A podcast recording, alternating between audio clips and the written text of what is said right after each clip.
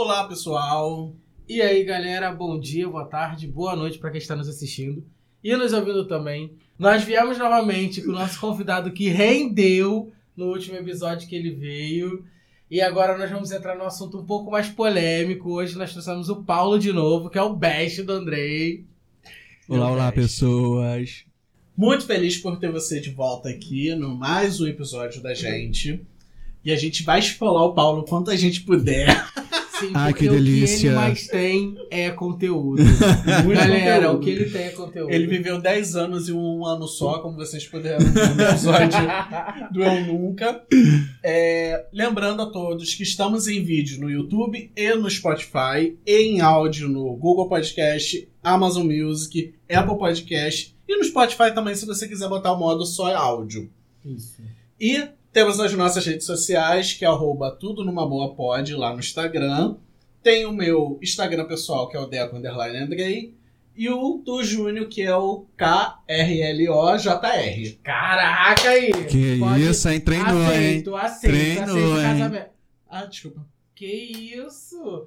Aceito Ignorou. o casamento. Você Ignorou. viu, você... Eu sou testemunha que porque- ignorou. Então, é porque esse lance de Não casamento gosto é de criar discórdia. Não gosto de criar discórdia, mas ignorou, É que lance de casamento é complicado, ainda mais assim. Muitas de muita pessoas me gente, não. perguntam se eu sou casado com o Andrei. Não, não somos casados. Apenas dividimos apartamento, é, vida, partilhamos Somos sentimentos. roommates. É broderagem, né? Broderagem. É A broderagem. famosa broderagem, galera. Então, nosso tema hoje é exatamente esse: casamento. O que, que é um casamento? O que, que você considera casamento? Porque muita gente hoje falou assim: tá morando junto, tá casado. É. Paulo, já vou Hum. puxar logo a polêmica. Paulo, Oi. casamento pra você. O que que é?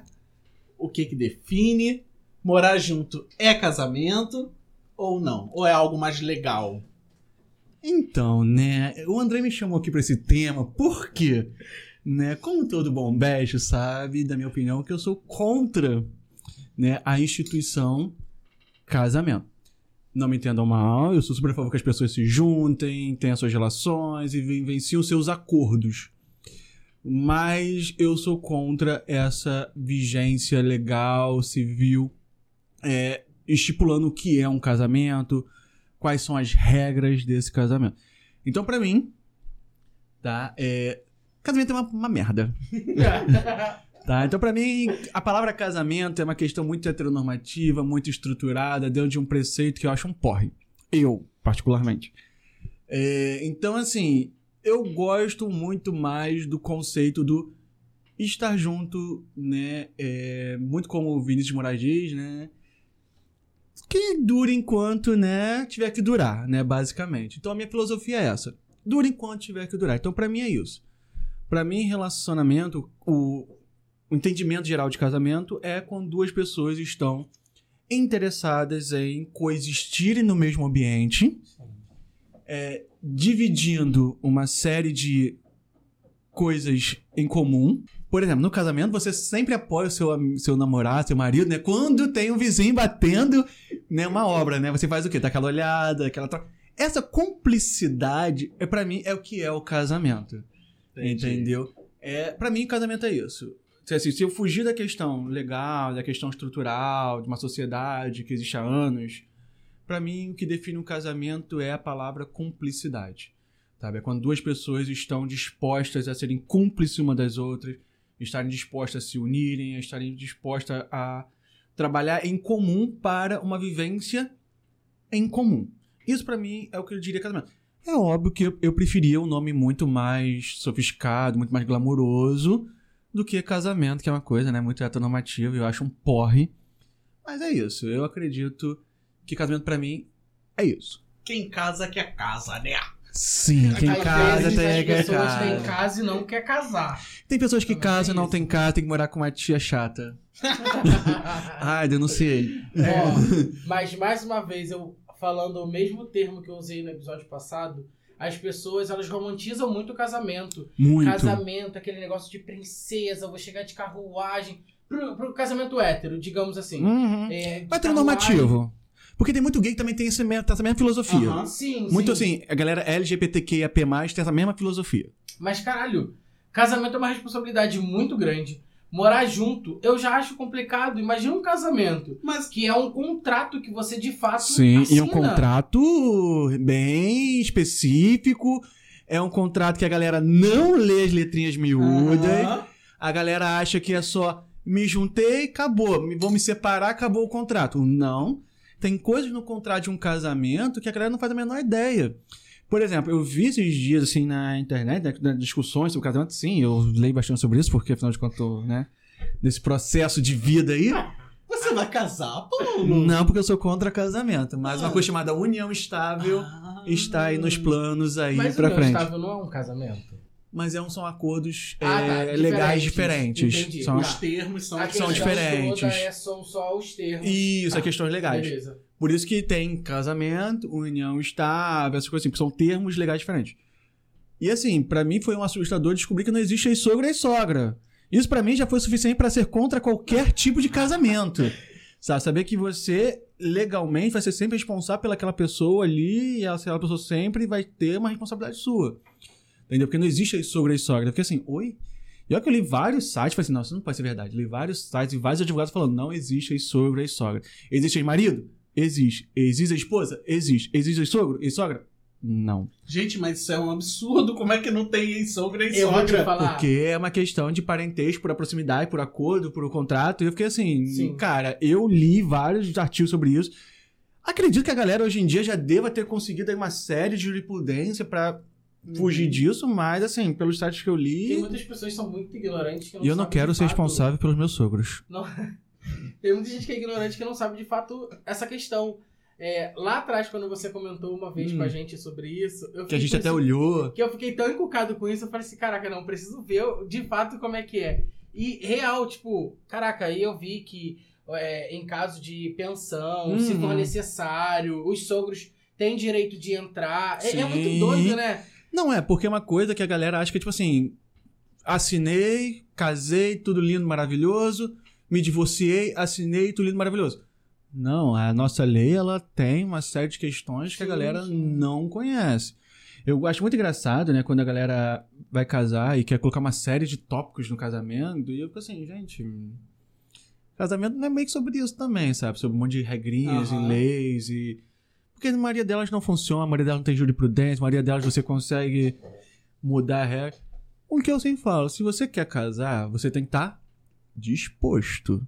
E ler as letrinhas miúdas. Eu sempre Sim. falo, qualquer Sim. contrato que você assinar, tem que ler as letrinhas miúdas. Qual é o tipo de casamento que você vai ter? Se vai ser união, é, união estável, se vai ser é, comunhão de bens, se vai União ser parcial de bens. Bem. Essas coisas aí que a galerinha aí da, da, da economia, das ciências da natureza e da matemática vão saber explicar Não melhor. seria o pessoal do direito? Não, essas coisas assim de tipo de dinheiro não é comigo, não, tá? Eu só sei gastar dinheiro dos outros. Do seu Do meu marido. Não, do, ah, do meu cônjuge, ou conge, como já diria nosso querido ex-ministro, né? Conge, né? Mas assim, eu já gasto, gastar dinheiro é comigo mesmo, né? Tá, então você tá aí se encaminhando pra uma coisa mais séria, mais legal, Sim. de união estável e tudo mais. Mas assim, É, depois de eu- 12 anos, sim, Isso né? que eu ia falar, porque no, no último episódio a gente nem comentou, porque a gente queria dar aquele palco para as Sim. pessoas chegarem junto, sabe? Queria Conhecer a pessoa, pregressa, Exatamente. né? Antes de assumir um relacionamento sério. Mas você já tem um relacionamento de muitos anos. Tipo, a gente se conhece há 10 anos, Eu você fiz- já tá junto Eu fiz 12 anos de relacionamento. há 12 É anos. muito tempo. Fiz Tipo, 12 anos de é quase a metade da minha vida. Ai, agora me senti aidosa. Então, gente, muito obrigado pela participação, mas eu não mereço ser tratado desse jeito. Nossa, acabou. Não, Ou mas... seja, eu comecei a namorar, a pessoa ainda estava o quê? Tentando entender qual é a própria sexualidade. Sim, Não, não, já tava. eu tinha, não, Já tava já na escada de incêndio. Já, já está. Não porque não era prédio, não porque não era prédio. Calma, era o quê? Mas no pico esconde. Nossa, era legal, gato. Ih, interessante. Ai, ai. Mas aí você tem esse relacionamento de 12 anos. Uhum. E, cara, eu vi, eu participei É. muito dessa participei de forma fora do relacionamento Sim. de vocês. Dessa construção. Dessa do Dormiu na mesma cama? Dormi na Dormiu mesma na mesma cama. cama. Fiquei sabendo que fizeram coisas e eu estava do lado. Sim. Não me chamaram. Não, mas é engraçado. Presenciou brigas? Muitas. Mas é engraçado porque eu e o Paulo, a gente nunca teve essa maldade. Não. Eu já nenhuma. falei, cara, eu me apaixonei pelo Paulo assim. Eu encontrei o Paulo, me apaixonei por ele. Sim. Mas aquela paixão de amigo. Sim, sabe? sim, verdade. E a gente nunca teve essa maldade. Outro Não. dia a gente tava brincando. Querendo que... me botar ciúme. Hum. Outro dia a gente tava brincando que o Paulo falou: nunca nem te vi pelado. Foi, a gente tava conversando sobre isso. Sim, realmente. E você comentou também que você nunca não, viu mas o Paulo. zero pelado. problema. Mas Não, a mas é uma questão que teve... nunca teve É uma coisa intimidade. que falta na amizade. Que vocês falaram Vamos sobre agora. isso. Talvez, Tapem os olhos, galera. talvez eu tinha que ter ido pro... pra sauna com ele. Teve Mas aí você me conheceu, já alguém. tava É, já- não sei. E É. só assim, 12 anos num relacionamento que, cara, eu me espelhei muito em relacionamentos que eu tive. Erradíssimo isso. Nossa, se espelhou tanto, olha o meu MC. é, mas assim, espelhou-se, né? Não É. sei qual momento ele se espelhou. Não, mas o espelho era convexo. É, Aí né? deformava o, o- a forma. Não, mas é sério. Depois que eu terminei lá, né, aquelas Uhum. relações ruins, eu comecei a me espelhar um pouco no relacionamento do Paulo. Óbvio que teve gente que eu encontrei no meio do caminho que não daria pra Não. ter aquele espelho de, de ter um relacionamento. E óbvio também que não dá pra você se comparar ou criar uma relação baseada na relação dos. Do outros. São pessoas diferentes. Exatamente. Mas é muito legal poder ver assim, cara, os dois, né, o Paulo e o Pedro, eles têm uma comunicação muito boa, que esse tipo de ponto que eu gosto de me espelhar. Uhum. E o Paulo é uma pessoa que, cara, é que eu não consigo ser assim, mas o Paulo é uma pessoa que, ah, o Pedro tá falando, ele tá cagando assim, tipo, ah, foda-se, ah, fala. E o Paulo também foi uma pessoa que moldou muito o Pedro, por mais Sim. que o Pedro, por mais que o Pedro seja mais velho, o Paulo moldou muito o Pedro, ensinando muitas coisas boas para o Pedro. É, é o que acontece. O, no caso, o Pedro, ele é um cara gay, né, tal, mas ele sempre foi muito reprimido sexualmente. Então, assim, quando a gente se conheceu, eu já era um cara, né, como que quem acompanhou o capítulo Deu Nunca, já tinha uma série de experiências, sempre um cara muito namorador, é, tive relacionamento com pessoas mais velhas, que eu, relacionamentos duradouros. Então, assim, eu cheguei, quando conheci o Pedro, é, muito pronto para o que é um relacionamento. Uhum. E o Pedro já chegou muito ainda tentando entender o que é um namoro. Então, no início do relacionamento foi muito complexo, porque eu já tive relacionamentos anteriores, então eu vi muito certeza do tipo o que eu quero e o que eu não quero. Sim. E eu sempre fui muito claro com ele, ó. Não gosto disso, não gosto disso, não gosto disso, não gosto disso, não gosto disso, não gosto disso. Sim, eu sou chato, só falo que eu não gostava. e aí ele ficou assim, não, mas relacionamento não é assim. Eu falei, como assim relacionamento não é assim? Como é relacionamento?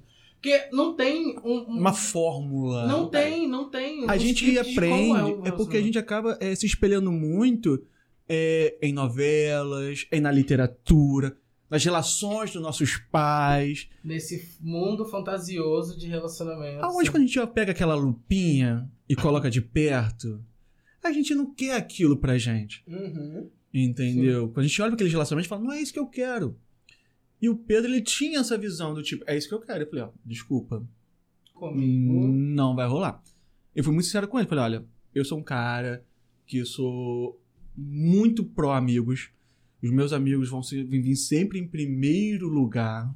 Independente de eu estar com o Pedro há 12 anos, meus amigos continuam vindo em primeiro lugar. Assim, falei bem claro pra ele. Falei, ó, meus amigos sempre em primeiro lugar. Então, assim, minha família. E ele falou assim, mas não é assim que eu vejo meus amigos se relacionando. Eu falei, aí é um grande problema dos seus amigos. Rapidinho, sua família é, com asterisco. É, com asterisco, não os bolsominions. É, e aí, eu falei pra ele, ó, eu gosto de me relacionar assim, eu sou um cara que sou zero ciúmes, eu realmente não tenho ciúmes, é, gosto de ir pra, pra balada, gosto de sair, gosto de curtir, ele não gosta. Assim, uma primeira briga que a gente teve foi também sobre isso, ele tipo, ah, como é que você vai sair e eu não posso ir? Eu falei, assim, saindo. Ai, que ódio. Aí ele, não, mas a gente tá namorando, eu deveria estar sempre junto contigo. Eu, não. Aqui, ó, de pior que O essa cara seu- mesmo, galera. o, o seu papel é entender que, tipo, eu estou te informando, não estou solicitando permissão. Uhum. E eu falo pra ele, cara, a gente morava uma distância, né? Pra quem não conhece é, Rio de Janeiro, a gente morava mais ou menos uma, uma hora e meia de distância um do outro. Então eu falava, cara, se eu quiser sair aqui no meu bairro, numa quinta-feira à noite, eu não saberia. E não é sobre isso, sabe? É sobre eu estar te informando que eu vou estar com meu amigo, vou estar com o Andrei, vou estar com o Gustavo, vou estar com o Fernando, vou estar com meus amigos, vou sair com eles, vou curtir com eles, tudo mais e tal. E tá de boa. Entendeu? Eu cansei, né? Quando, na época o Andrei era solteiro, saí com o Andrei, eu colocava os caras na fila do Andrei, me divertia, falava assim, vai lá, amigo, beija, uhul! E eu mesmo, tipo assim, no meu drinkzinho, Foi minha cerveja. entendeu? Segurando as carteiras, os celulares, tudo no meu bolso, Ah, senti mais direto. entendeu? Porque as pessoas depois ficavam brigando com o barman, procurando a carteira e o celular delas, porque as pessoas estavam tão bêbadas que não lembravam disso. E a pessoa aqui estava desmaiada com todos os celulares e as carteiras na, na escada. Mas você também não tava tão sóbrio, Eu não. acabei de falar, eu estava desmaiado na, na, na escada com Mas todas as tava com as carteiras. responsabilidades de Mas todo eu mundo. estava-? Mas olha só, vamos falar sobre esse Mas dia. olha só, eu estava lá na escada sozinho, não casar, mas estava sozinho na escada. Esse dia, Hum. a gente... Ó, a tangente, a tangente. Não, não, é... Vamos fazer uma assim, tangente. Só um parênteses É um grande. parênteses. Esse dia, a gente foi pra... Eu tinha acabado de ficar solteiro, não foi? É, falta pouco tempo. solteiro, é. E aí eu tinha feito uma opção de coisa e tal, aí vamos pra, pro open bar. Por isso eu sempre gosto do open bar. Amo os open bar. Sempre gosta, mas nem sai. Não, não gosto de sair, Vamos pro open bar, vamos. Eu vou direto pro open bar. Me chama pra sair, eu vou. Esse Ah, daqui é descansado, é velho. Amigo, eu sempre falo pra você, eu estou sempre nos open bares. Não, você tá sempre, mas você não fala. Estou indo para um open bar hoje, ok? Ah, Hoje é sábado. histórico. Vamos tem hoje. festa. Ah, Você tá. sabe que tem festa hoje.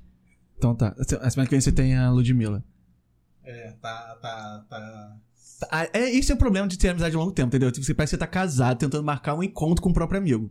Mas E acaba não dando. uma sexta-feira dá pra fazer. Mas, então, beleza, sexta-feira que vem, vocês vão receber. domingo, nós vamos sair Sexta-feira- juntos. É, vamos, dia no domingo, nove, dia 9, vamos vamos, vamos fazer vários é. stories, então acompanha a gente nas redes sociais pra acompanhar. Não, esse episódio já foi, domingo já foi. Domingo já foi. Então, se vocês acompanharam os históricos, né, vocês viram a gente lá. Mas, Depois vai cortar esse episódio, volta aí. Mas nesse dia, é, a gente, eu tinha acabado de ficar solteiro e tal, vamos pra balada, pá. A gente enchendo a cara, bebendo horrores e tal. E é engraçado que eu e o Paulo a gente pega. Eu não sei dançar, né? Mas você sabe que quando eu bebo. Você jura? É. Mas você sabe quando É eu um bebo. dançarino eu danço- eu nato, danço ele finge que não sabe dançar. Sim. Cara, eu e o Paulo, a gente dançava assim, de se, Uhum. se agarrar assim, dançando até o chão, não sei o que, não sei o que lá. E o Paulo vê tudo. Eu não vi nada. Eu Mas o Paulo tudo. sempre fala que tem gente que olha, não sei o que. Eu não vejo nada. Eu sou aquele cara atento da balada. Só que nesse dia, teve uma, é, teve uma hora que o, teve shot de tequila. É, aí é que é o perigo. Aí o Paulo foi tomar o shot de tequila. E eu fiquei com o Pedro. E nessa hora eu acho que o Pedro ainda tava. Tava, tava, tava. E do nada o Paulo sumiu. Ficou um tempão desaparecido. E aí eu comecei a ficar preocupado. Falei, meu Deus, o que, que ele tá fazendo? Ai meu Deus, o Pedro aqui, o que, que eu faço? E eu bêbado. Ai meu Deus, ele tá traindo o Pedro, não sei o que e tal. E o Pedro tá do meu lado, como é que eu vou cobrir? Sóbrio. E aí, passou um tempão depois, eu fiquei muito pior. Não sei o que que eu deu um su- sumiço assim. Aí eu encontrei com o Paulo, aí eu falei, cara, cara, onde é que você tava? Não sei o que. Ele, ah, eu tava tomando tequila ali com o barman, tava jogando assim na minha boca, não sei o que. Eu falei, caralho, Paulo, você sumiu, não sei. Fiquei desesperado. Aí nisso a gente continuou, aí eu, eu dei meu celular pra ele. Eu tava com dois celulares na época, eu dei Sim. pra ele os celulares, dei Carteira. minha carteira. Dei tudo pra ele pra eu ficar E eu dançando. não lembrava de nada. Não, o pior de tudo que a pessoa dá pra mim, que eu estava. Tinha acabado de tomar shots de tequila direto na boca da garrafa, que o cara Chute- abriu É, assim. a garrafa e tacou na minha garganta. Mas não deu pro Pedro, que tava jogando Summon Wars no Numa celular balada. sóbrio. Entendeu? É falta de responsabilidade. Os dois Os é falta dois, de responsabilidade. É confiança que eu confio muito. Os você. dois falta de responsabilidade. Muita, muita falta de responsabilidade. Meu E aí, nesse dia, foi isso. Eu acho que foi nesse dia que eu peguei o cara. Sim, o Pet Shopper. É. Aí o Paulo chegou assim. É porque eu dou, eu dou apelido pra todos os carinhas que o Andrei já saiu. Será que eu tenho? Mas esse, Será? esse também tinha outro apelido, mas que envolvia um nome. É, Mas aí que é por isso que ele não pode falar, ele não podia ensinar É. o nome. E aí, nesse dia, o Paulo falou: Amigo, você não vai ficar com ninguém, não sei o quê. Como eu falei, eu vou pra balada com o Paulo, eu vou pra me divertir, não vou pra ficar com ninguém. Ele, ah, não. Não, você tem que ficar com alguém, não sei o quê. Tinha acabado de terminar o relacionamento. É. Falei, ah, vai beijar na boca, meu É, filho. mas Aí ele falou assim: com quem que você ficaria aqui? Aí eu olhei a primeira pessoa assim, bonitinha assim, eu falei, eu ficaria cena com ele. filme, abriu todo mundo, apareceu aquela luz branca indicando a pessoa. É, não, não diria uma luz branca não, mas pode ser. Tava mais pra uma luz azul. Tava mais pra um dark room. que delícia. Aí o Paulo chegou, virou pra cara. Qual é o seu nome? Fulano. Ah, esse é meu amigo Andrei. Andrei, fulano. Aí foi. Aí peguei o cara, não sei o quê. Não, eu falei assim, ó. Te quer. Tique é, o tique é. Falei, te quer. Rápido, simples e Objetivo. objetivo. Cara, Ah, é sobre isso. isso. Sem burocracia, Peguei com gente. o cara, não sei o quê. Beijei o cara horrores. Caiu ao balada. chão. Caiu ao chão. Gente, se agarrando com o cara. Agarrado com o cara Ah, no chão. mijo na balada. Isso, é- isso- o bom é isso, que eu tava bêbado, mas eu lembro dessa cena. E pior que eu lembro também que eu caí. É. Depois eu caí na escada. Então, gente, o, o tema era sobre casamento, mas agora virou vergonhas alheias numa balada. Voltando, voltando aqui um pouco pro, pro tema. É que a gente, Não. a gente tem, a gente tem, É, tem muita história. histórias. Mas assim, Mas voltando nesse pro dia, tema. o- rapidinho, só pra cortar assim Ah. rápido. Nesse dia o Paulo... acabar o parênteses, que É, é pra, pra fechar o parênteses. Nesse dia o Paulo chegou assim, no final da festa, já era cinco e pouca da manhã. Best, a gente tá indo, a gente vai pegar o Uber, você quer ir lá pra casa? Eu falei... Aí eu tava com o cara, eu falei... Ah não, eu vou ficar aqui. Eu falei, vamos. Aí você Não, falou, não, quero ficar. Falei, ok, estou indo. Mas foi o que você falou, não é não sim assim. Ele perguntou, ele não te obrigou. Aí, beleza, só que só tem um detalhe. Ele deixou o celular e a carteira comigo. E não sabia.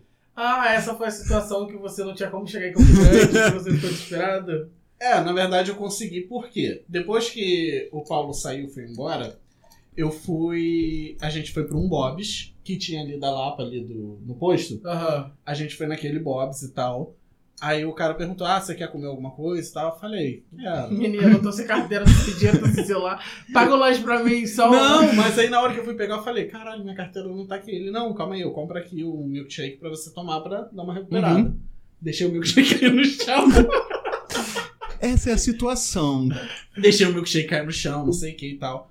Por algum motivo, a gente tinha um caixa eletrônico do lado do Bob's. Eu consegui lembrar minha agência, minha conta. Aí tinha um Porra. dedinho. Não, eu não não consigo lembrar nem meu CPF. E não lembrava onde estava a carteira e o celular. É. Corta pra isso. Não, mas na balada eu procurei. Ele eu brigou procurei com com o o barman. Paulo. Não, você, procurou- você bate- você bateu boca com um barman. Mas você foi comigo. Eu fui. Porque o, o Paulo. Ele tava tudo comigo.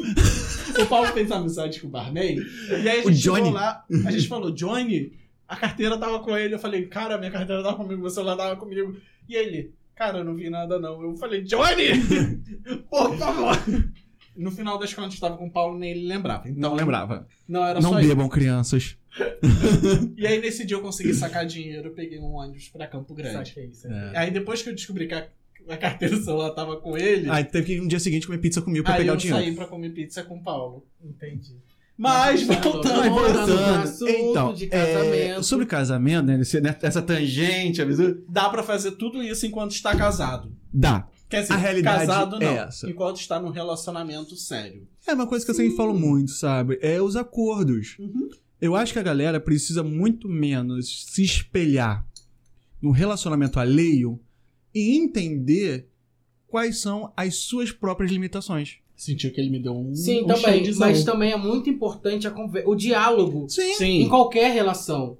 Cara, se algo não incomoda, se não for dito, o parceiro não vai descobrir, ou a parceira não vai descobrir. Então eu acho que tudo precisa ser dito, Uhum. tudo precisa ser bem explicado. Uhum. Justamente para não haver o que foi dito no, no- no episódio passado com você, é, das traições, é, das coisas que as pessoas acabam aceitando por conta de Dinheiro. dinheiro. Então, assim, é tudo que envolve um relacionamento precisa ser dito, precisa ser explícito.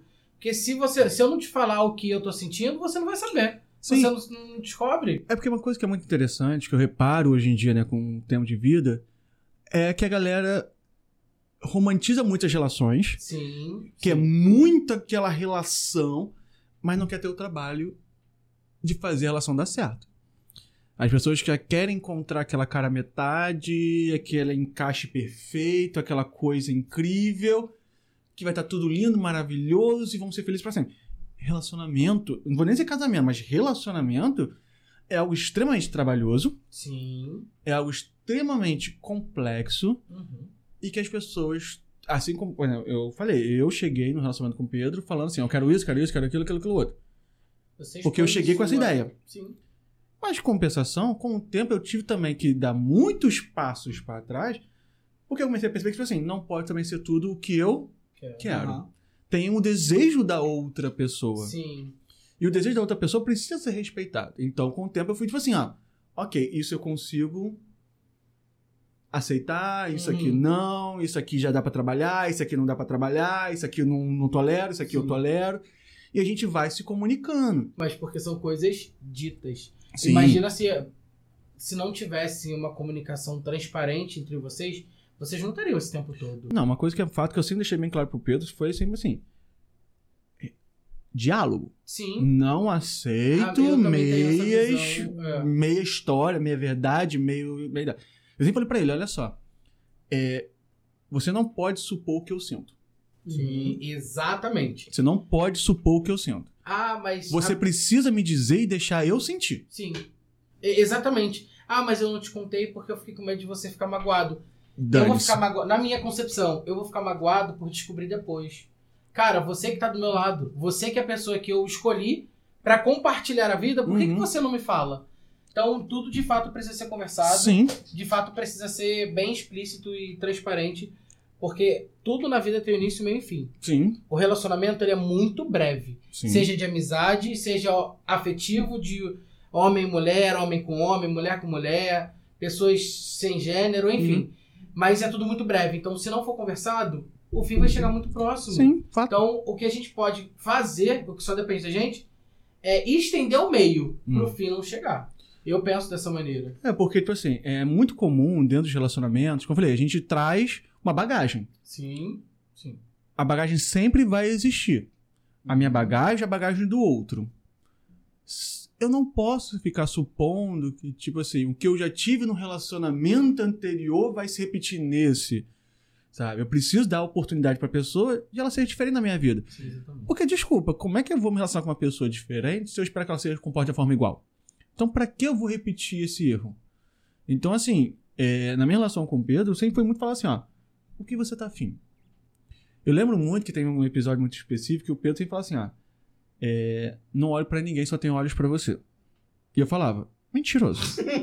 Acho chique. Falava, cara. mentiroso. Mentira. Mentiroso. Porque eu sempre tive a filosofia do tipo assim, se eu acho um cara bonito, eu falava, porra, aquele cara é bonito. Se eu achava um cara interessante, uma mulher interessante, eu falava, porra, bonita, go- gostosa, bonito. E às vezes eu olhava um cara na internet e falava assim, mandava foto pra ele e falava, ah, achei bonito. Não pela vontade do ficar, do desejar, do tipo, do trair, mas tipo assim, porque eu sempre me senti confortável e falar, achei interessante. Se você não se sente confortável com o Pedro, né? Que teu Que a pessoa namorado, que- a pessoa é. que você convive. Porque tem muita gente junto. que joga essa questão do falar do que acha interessante para os amigos, Uhum. mas não compartilha com o companheiro ou companheira. Sim. Comigo nunca foi assim. Eu sempre deixei bem claro, ó. Gostei. Quero transar com a pessoa? Quero ir lá mamar, foder com a pessoa? Não, só achei a pessoa Interessante. interessante, ponto. É só isso. Ele falava assim: não, só tenho olhos pra você. Nunca olhei pra ninguém. Até que uma vez estava no shopping andando, a gente foi entrar numa loja, e aí nisso saiu da loja um cara que era muito gato. Não é nem meu tipo, não, mas era o tipo dele, era exatamente o tipo que ele gosta.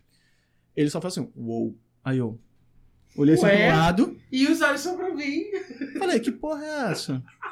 Que uou é esse? Aí ele ficou mega sem graça, mega assim. Eu falei, relaxa. É normal. Ele realmente é bonito. E tipo, continuei entrando na loja, continuei de boa. Pra Mas ele, ele aquilo foi uma quebra. Porque pra ele existe muito aquilo do tipo, o que você fala. Então ele acreditava muito assim, ah, eu tô falando isso, mas será que de fato eu vivencio isso? Uhum. Porque também tem muito disso, sabe? É, a galera realmente tá preparada pra vivenciar o relacionamento como elas dizem que elas querem vivenciar. Porque muita gente chega assim e fala assim: ah, não, eu gosto de um relacionamento sincero, um relacionamento sobre sinceridade, amor, companheirismo, isso aqui A não. teoria Mas, é mas linda. quando a pessoa chega e fala, achei uma pessoa bonita. O que, que é isso? Quem você achou bonita? Por que você achou bonita? Que porra é essa? Então tem muita gente que não vivencia Sim. o relacionamento. Foi mal apertei aqui por causa do, do anel. É, não vivencia isso. Então quando ele chegou e viu que, tipo assim, ele pôde expressar que ele achou uma pessoa bonita e eu fiquei de Ok. boa, ele foi perceber que, tipo, opa, tem um espaço que eu posso me expressar, tem um espaço que eu posso chegar para o meu companheiro e falar: olha, achei interessante. Uhum. É, uma coisa que eu converso muito com o Andrei é justamente isso. Caralho, é com ele que eu passo a maior parte do meu tempo. Uhum, A gente mora junto. sim. Se eu não puder conversar com ele abertamente, pra que, que eu vou continuar? Cara, é, antes dele ser meu namorado, até beber aqui, ó. Uhum. Mamou aqui, mano. Antes dele ser meu namorado, ele é meu amigo, é, a gente compartilha a vida junto, a gente escolheu isso pros dois. Uhum. Então, se eu não puder conversar com ele abertamente sobre tudo, que sentido faz? Pra mim, nenhum, porque eu tenho vários amigos que eu posso falar as mesmas coisas com os meus amigos. Só Você que tem? tem coisas que eu falo pro Andrei, por exemplo, inclusive, é, teve uma vez, alguma situação que eu falei com ele, eu falei assim, caraca, é muito doido que eu escolhi, porque é uma escolha a gente falar, Uhum. eu escolhi te contar coisas da minha vida que ninguém sabe. Sim. Porque é um cara que eu escolhi, porque eu acho que assim, o relacionamento a gente escolhe todos os dias. A Fato. gente tem várias opções. Muitas. E Hoje em dia, então, minha filha, com essa era da internet, a gente tem vários, um cardápio muito farto de é um tudo. açougue. Sim. Vários. Vários. Mas é uma escolha que a gente faz diariamente. Então, se eu não puder conversar abertamente sobre todos os tipos de assunto com a pessoa que eu escolhi pa- compartilhar a vida, que sentido faz? Então, as pessoas de fato têm essa visão de, ah, eu quero um relacionamento perfeito. Não existe. Não existe. Outro dia, uma amiga minha me mandou mensagem, falou assim: Ah, é, me separei. Eu falei, pô, mas o que aconteceu? Ele falou: Ah, fui traída.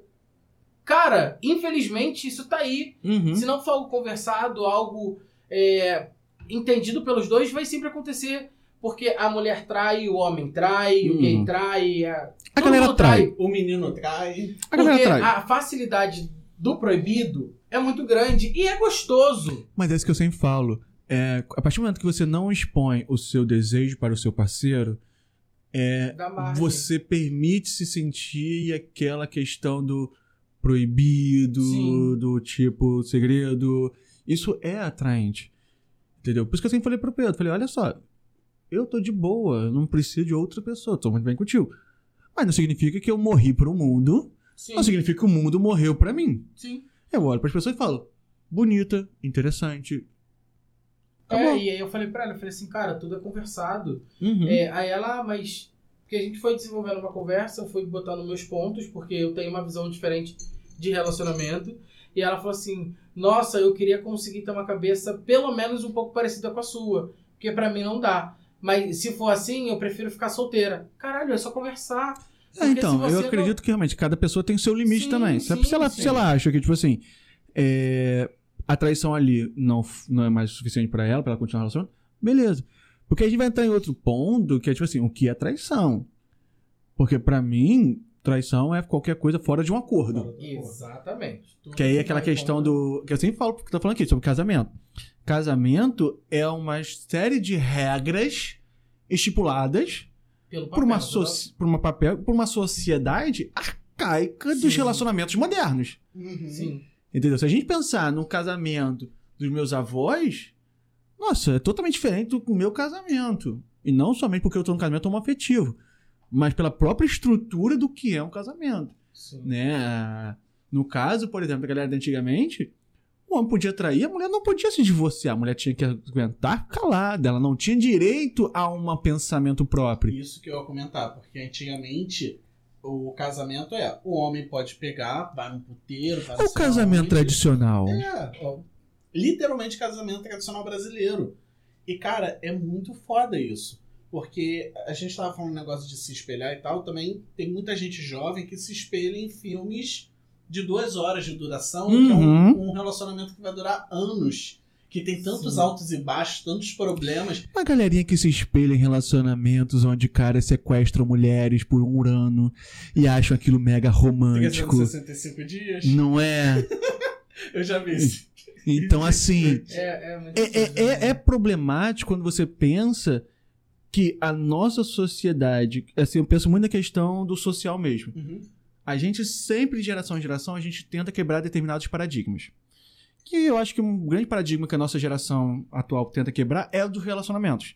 A ponto que hoje em dia, se você vai em São Paulo, alô pessoal de São Paulo, né? Qual é a maior crítica? É que a galera não sabe mais que é um relacionamento monogâmico em São Paulo. Não porque a galera não queira um relacionamento monogâmico, que também é uma coisa importante. Uhum. Mas é porque a galera já tá numa construção social de que relacionamento monogâmico é fora de moda, é um relacionamento é, onde você vai ser infeliz de qualquer jeito, ou melhor é você ser livre. E a Eu gente acho- vai entrando nesses é pontos. parte- eu acho que é um pouco de evolução isso. Uhum. Não porque ah, casamento, duas pessoas vivendo junto para sempre Não. não. seja algo é, tipo algo preso. Se for conversado, vai ser algo livre.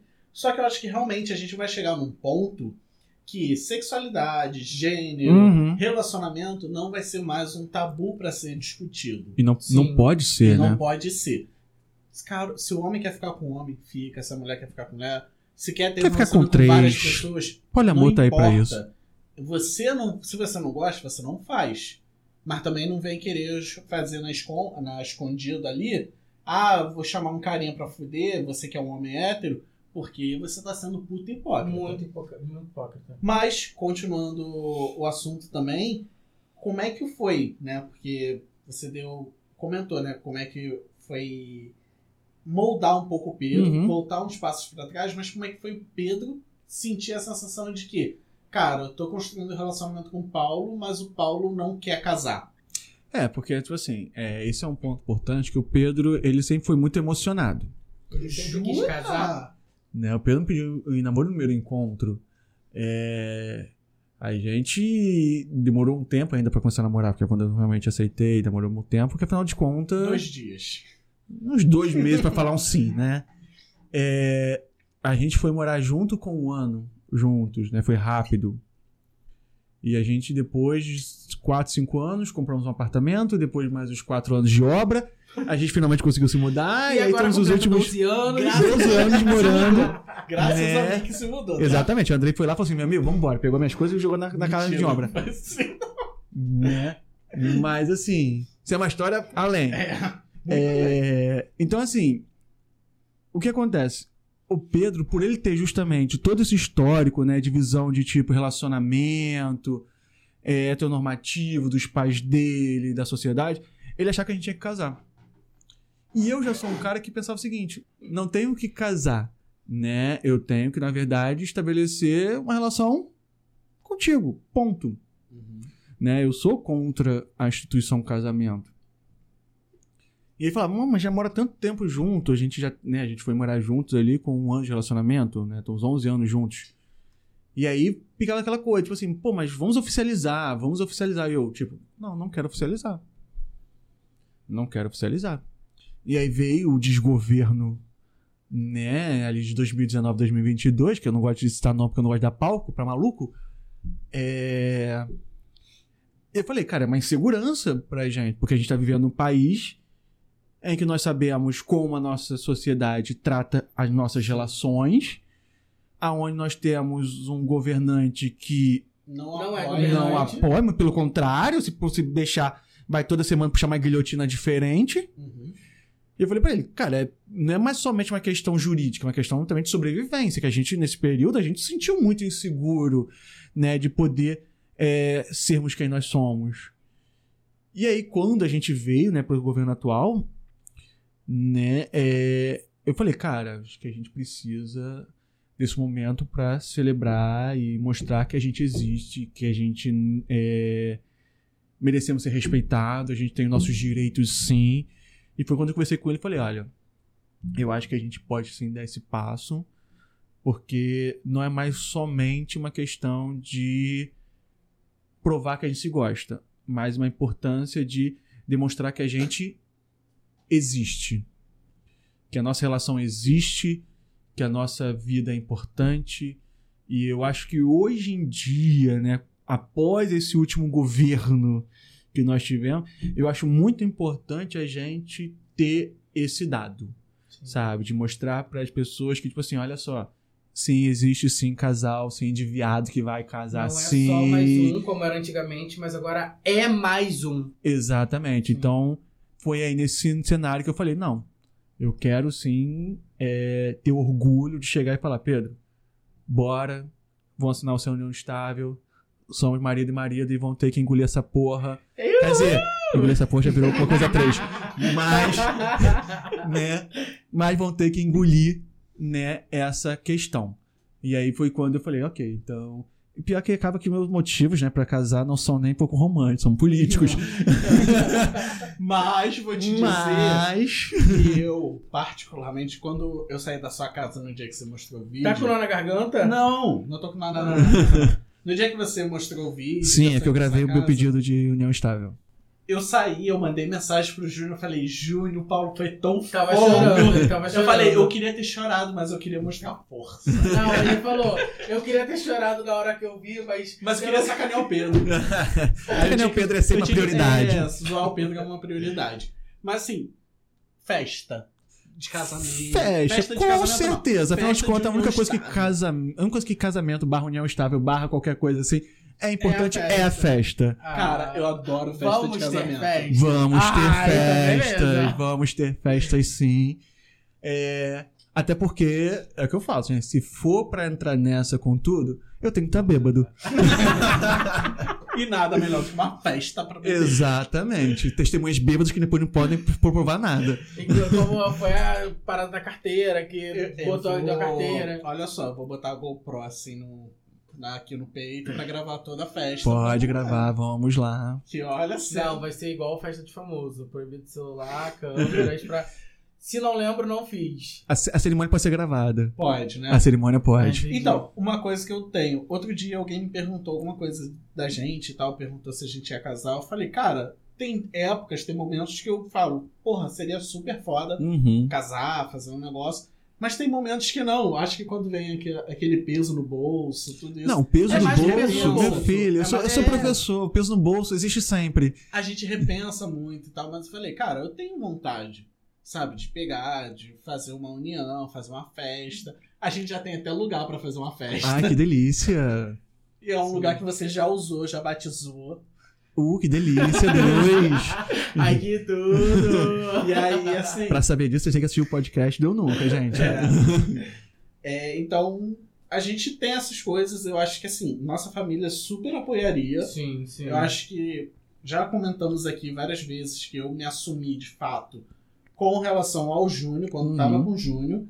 E foi muito natural. Quer dizer, no início foi. No primeiro dia eu acho que foi um baque, Uhum. mas depois foi tudo muito natural. Na verdade, você, tipo, mandou mensagem e eles já É, estavam cientes. que Agora, na verdade o Paulo conhece- que me. Que me... Incentivou. Foi que também Incentivou. perguntou, aí você mandou o print pro Paulo, pro Paulo te E o. Paulo me respondeu e É, eu é, falei. Eu respondi. Não, é, eu falei, não, vai lá, amigo. É. É o que eu sempre falei pro Andrei. Eu- O Andrei sempre teve uma família muito acolhedora. Uhum. Mas é normal, né? E aí eu falo muito pro público LGBTQIA+, é, da dificuldade de se pensar em relacionamento e casamento sendo parte dessa comunidade.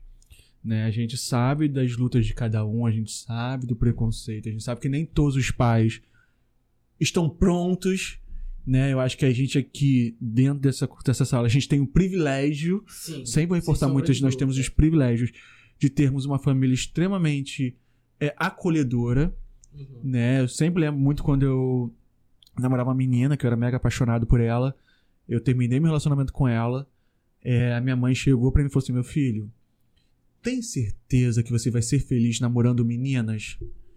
Caramba. Porque às é vezes... evoluída. Porque às vezes você tá insistindo no lugar errado. E aquilo pra mim foi uma validação absurda. Visionária, ela já tava lá. Não Entendeu? conheço a mãe dele, Não, não. não conheço. Cara, minha mãe é fora de série, minha mãe é maravilhosa nesse sentido. E ela sempre foi muito desse tipo. A ponto quando meu irmão, por exemplo, meu irmão, no caso é hétero, né? Ele brincou que ele era apaixonado por mulher, por homem e tal. Minha mãe falou assim: Meu filho, se você fosse, você tá namorando o, o B2, que é o melhor amigo dele. Então, assim, você não tá namorando com ele? Então você não é, para de tentar me enganar. então é uma mãe que conhece.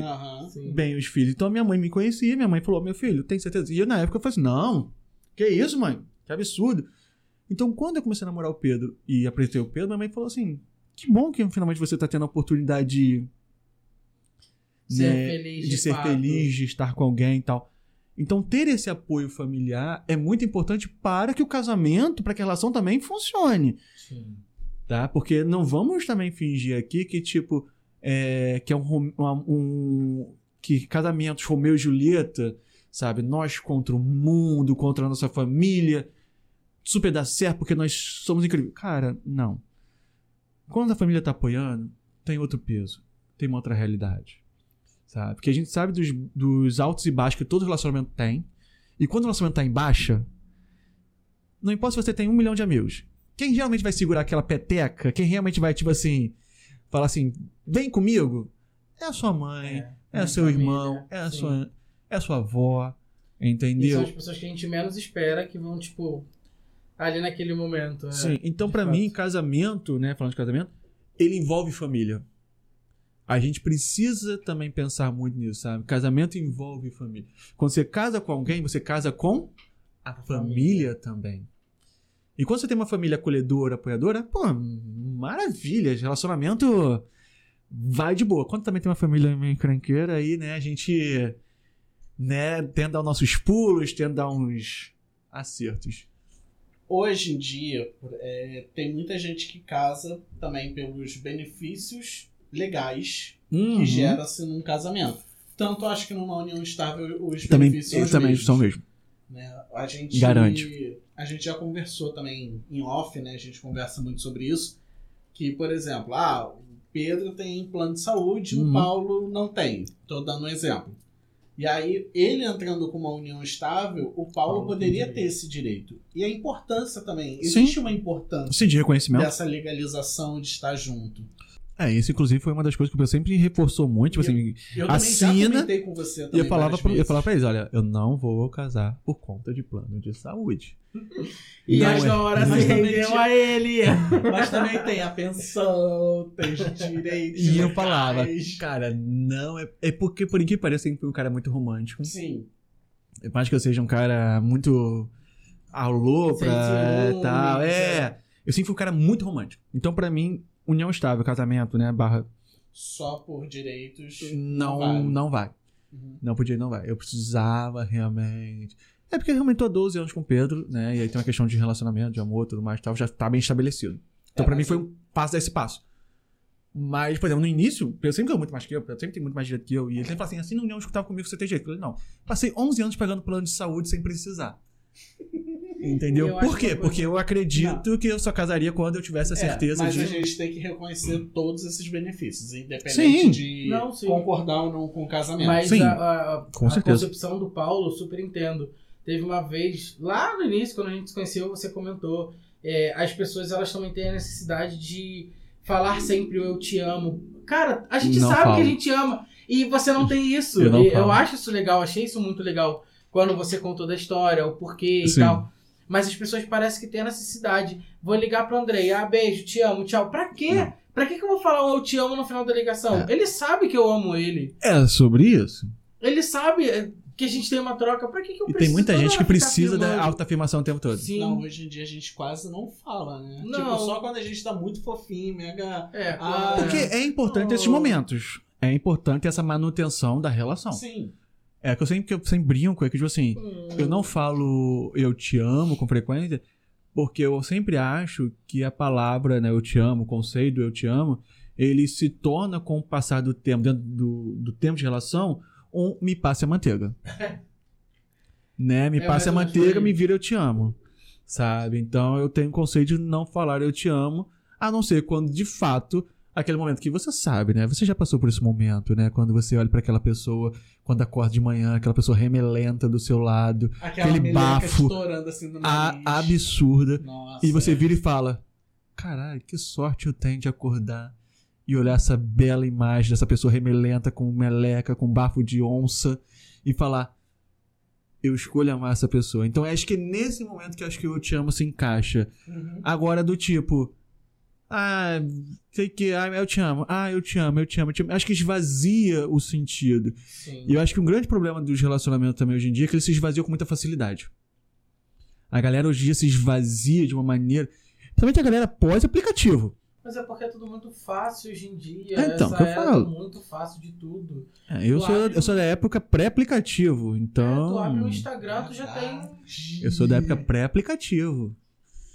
Na minha época era você ir pra um bar, Orkut. olhar nos olhos da pessoa, dar aquele sorrisinho.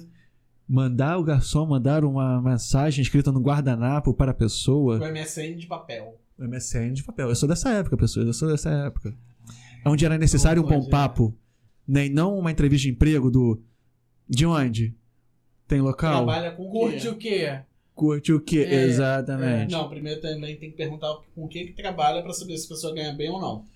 Eu nunca Porque isso é não. importante. É importante. Eu não sei. é Eu sei- eu é eu sou época Não, pré. Eu sou em pré-aplicativo. São Paulo, pelo menos, que eu, Ah, uso muito tá. podcast. Ah, achei que fosse morador de site. Então, né, pessoas? Eu vou agora aqui rapidinho me recolher. Ah, bota na roda. Vai, Muito fala aí. podcast, é, o pessoal fala isso, que um dos primórdios assim, As de conversa principais. É entender o que você local. trabalha. Entender Ah, o dinheiro da pessoa. Exato, porque em São Paulo o negócio roda 24 horas por dia, 7 dias por semana e tudo mais. 365 dias no ano. Exatamente. Ou 366 se for um ano bissexto. Então, para eles é super importante saber com o que, que a pessoa trabalha. Uhum. Se a pessoa trabalha com comunicação, com finanças, direito. Se vale a pena investir, né? Exato. Ou se vale a pena? Só uma um foda. sair dali para um hotel bom. Entendeu? Então é muito complicado esse lance do roteiro. Tem que se atualizar também conforme vai passando o tempo. É, e aí que uma das coisas que eu falo é. Casamento, relacionamento, é, são premissas, é, como se diz, muito difíceis da gente determinar dentro da nossa sociedade atual, porque a gente tem uma pluralidade de situações. Né? E a gente tenta encaixar ainda nas caixinhas. Por isso que eu falo, por isso que eu sou muito contra a casa- a ideia do casamento. Eu acho que nós, né, do público LGBTQIAP+, temos que inventar um nome totalmente diferente. Galera, uma coisa bem, bem, assim, Comentem, sabe? O que, que você acha que deve um ser nome o nome? diferente de casamento. Porque eu acho que casamento é uma coisa muito heteronormativa, carrega essa visão heteronormativa, carrega uma lei, né, uma legislação heteronormativa, carrega isso. E eu acho que a gente já é, precisa repensar essa pluralidade que existe das relações. Verdade. Né, não por exemplo- nenhum termo assim gay pra casamento, Não. estar junto. Não, por exemplo, se você tem um relacionamento poliamoroso, somente um deles tem direito. Pela lei. Você não tem como ter união estável com duas pessoas. Aqui no Brasil não. Entende o que eu tô falando? É, Não, e, e esse casamento também leva a esse negócio de. E aí. Esse conto de fadas, de vestir com véu e grinalda, princesa, e tem que ter o dia de noiva. Eu já falei, eu quero que quem seja o juiz de paz da minha, do meu casamento seja Suzy Brasil. Suzy Brasil, se você estiver ouvindo essa, Acho chique. eu quero que você seja o juiz de paz do meu casamento. Eu quero que a Suzy Brasil, uma maravilhosa drag queen, amo de paixão. Amo. Ela é maravilhosa. Imagina um casamento celebrado pela Suzy Brasil. Acho É tudo. isso, é isso que eu tô falando, sabe? Essa glamorização que nós, LGBTQIA+, temos que carregar pra nós. Sim. A vantagem é que eu seria convidado, eu- veria essa. Por que você? Eu tô contigo, É. eu me convidaria também. Tudo bem. Quer brigar? Mas as pessoas que estão vendo, nem todas seriam convidadas. Mas acompanhe nas redes sociais ano que vem. Vai que. É isso. Vai que se você conversar direitinho, me chame. Tá, vamos, vamos continuar aqui. porque O episódio já tá ficando longo, né? É, a gente fala 55 muito. minutos, não tem como puxar. Então, Não, a gente pô, Então, puxa o, uma o que outra acontece? só. O que acontece, gente? As pessoas falam assim, ó, Paulo, vem aqui, vamos bater um papo rápido. Eu falei, gente, não é desculpa, rápido. eu sou aquariano, com ascendente em gêmeos, é palestrinha, vocês têm certeza que é um papo rápido? Não, é tranquilo. Eu, uhum. Não, eu vou te falar. Por mim, não tem problema se ficar grande esse. O primeiro que eu tenho que editar, você tem que editar. Não, não tem problema. Mas o É outro- porque assim, o Eu adoro Paulo, podcast de duas horas. o Paulo é uma enciclopédia. O que Eu só você tô falando falar, besteira, gente. Ele vai saber conversar, cara. Eu só tô falando besteira aqui. Mas vamos seguir. Vamos. A gente pegou algumas histórias e Ah. Tudo mais. E aí eu queria contar a primeira. Eu vou te cortar rapidinho, Ah. porque é engraçado. Ah, Você começou o episódio, beleza. Você perguntou para o Paulo a visão dele de casamento. E a sua visão? Me E fala vamos aí. ter um pedido de casamento aqui? Não, Vamos não, agora! Não, não, porque eu não aceito. Não tenho dinheiro pra isso agora, não, galera. Mas, Mas- várias pessoas são noivas por 10 anos. É, a gente tá Então, junto há quatro. olha só, eu ia vamos- guardar pro final do episódio, mas. Mentira. O único anel que ele te ofereceu, você já recebe ele há 3 anos. É o único Eu já aceitei. Não, mas é sério. é- A gente Então, precisa. não. A galera também precisa entender a nossa Sim, visão sim. sobre. Sim. É porque assim, o que eu falei. Não quer se é... comprometer comigo, né? Porque eu tô aqui. Quer que eu saio? Não, Quer que eu saio? Quer que eu saio? Ele não vai ouvir esse episódio, ele promete, Não, não ele vai. promete pular esses minutos. É o que eu falei antes. É... Tem horas que eu super quero casar, tem Uhum. horas que eu fico se- pensando e tudo Se mais. vale a pena. Mas é uma questão, por exemplo, o meu caso é uma questão. é, Eu sempre fui contra o casamento, é uma questão político. Uhum. É. Meu mesmo, assim, sou contra o casamento. O que te deixa assim. pe- repensar sobre o casamento? É porque o Júnior quer casar comigo pelos bens. Eu? É interesseira, entendeu? É, É. gold deeper. Você não vê, ele sempre fala, quase todo episódio ele fala: Eu sou é, herdeiro da casa de Arraial. Gente, não é por isso, até porque o meu sogro, Ah. Márcio, Ele, soltou falou... essa pros meus pais ontem. O quê? Do Ah, os seus filhos têm direito à herança, né? Porque meu pai já falou uma vez que ele é Eu falei. emprestado. Não, não. A gente. A gente, não, a gente tava falando sobre só do Gugu, que aí você falou assim: ah, tá Hum. certo, só os filhos terem herança.